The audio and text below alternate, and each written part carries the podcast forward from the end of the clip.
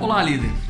Sabe que uma das reclamações que eu mais escuto né, dos gestores quando eu estou dando aí treinamentos, é, mentorias nas empresas é o seguinte: ah, eu preciso fazer alguma coisa para motivar meu pessoal. As pessoas estão muito desmotivadas do trabalho.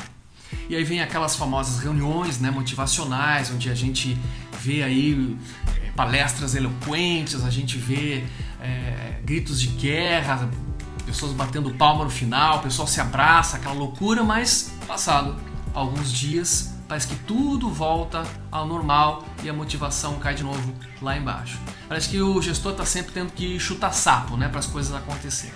O fato é que ninguém motiva ninguém. Eu sei que essa afirmação ela pode ser um pouco forte, né? Mas o fato é que as pessoas elas se motivam com base nos seus próprios valores intrínsecos, independentemente do que está acontecendo no mundo objetivo. Né? As pessoas se motivam baseado na sua escala de valores e essa escala, inclusive, vai mudando ao longo da vida. Então, o que motiva uma pessoa em determinado momento pode não motivar essa mesma pessoa no momento seguinte.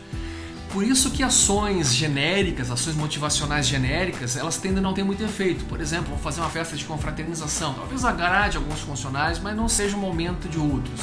Algumas pessoas, em determinado momento, podem estar super motivadas por questões financeiras, outras por questões mais afetivas, mais relacionais. Então, realmente, as ações genéricas não são a melhor estratégia se você realmente quiser motivar os seus funcionários.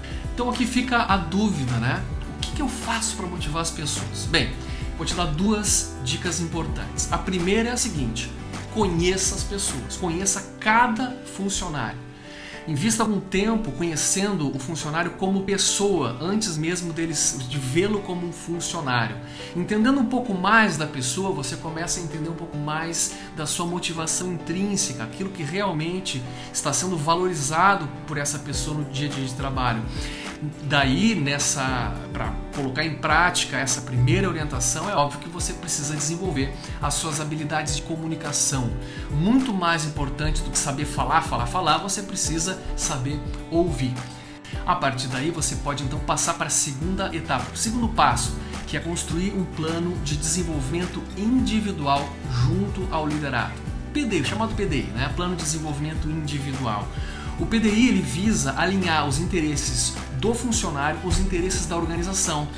E fazendo isso, né, a gente pode construir uma motivação intrínseca muito interessante. Por exemplo, aquele funcionário que está mais motivado pelo seu desenvolvimento na empresa, por, por atingir outros patamares dentro da organização, para isso você pode fazer um plano de desenvolvimento individual que reforce as suas habilidades existentes, mas que construa novas competências capazes de levá-lo a esse novo patamar. Já um outro funcionário pode estar mais interessado em construir, está em outro momento, né? Então ele pode estar interessado em construir mais estabilidade, talvez ele esteja chegando na empresa e a motivação dele seja muito mais se estabelecer. Então para esse você pode fazer um PDI, um plano de desenvolvimento individual, com foco no reforço das suas competências essenciais para lidar com os desafios da rotina de trabalho.